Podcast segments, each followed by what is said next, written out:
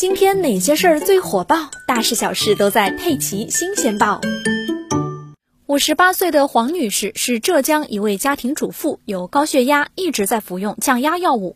大概在四五年前，她总是莫名的心悸，身体乏力，而且容易出汗，体重也不明原因的下降。后来脖子也慢慢肿大了，去医院检查，被确诊为甲亢，之后就进行药物治疗，每个月都检查肝功能。刚开始呢，她的肝功能都正常，直到二零一八年初一次常规肝功能复查之后，医生神情严肃地说：“你的谷丙转氨酶有七。”一百多，肝功能问题蛮严重了。黄女士不敢耽搁，找医生对症保肝护肝治疗。这期间，王女士睡也睡不好，人也没力气，整个人一点精神没有。眼看着黄女士的状态越来越差，着急的家人把她带到了省外某三甲大医院检查，被确诊为自身免疫性肝炎。自身免疫性肝炎是什么呢？黄女士并不知道，但对于自己的肝病问题，她归结于是药物性肝损伤，总觉得是自己吃了甲亢的药引起的。当省外医生建议她激素治疗时，黄女士拒绝了。她觉得呀，激素的副作用很大，就回家找了一个老中医吃中药降酶。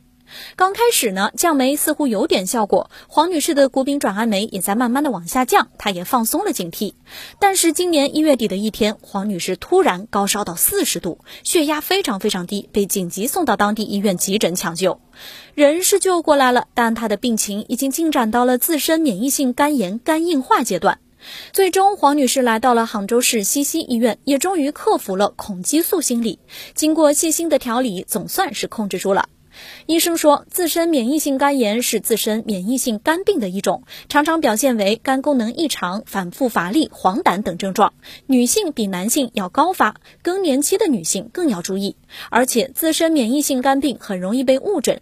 之前有一位萧山的老太太，因为皮肤瘙痒，当成皮肤病治疗了两三年，直到皮肤发黄、肝功能异常，才到肝病科就诊。当时已经发展到了胆汁性肝硬化阶段。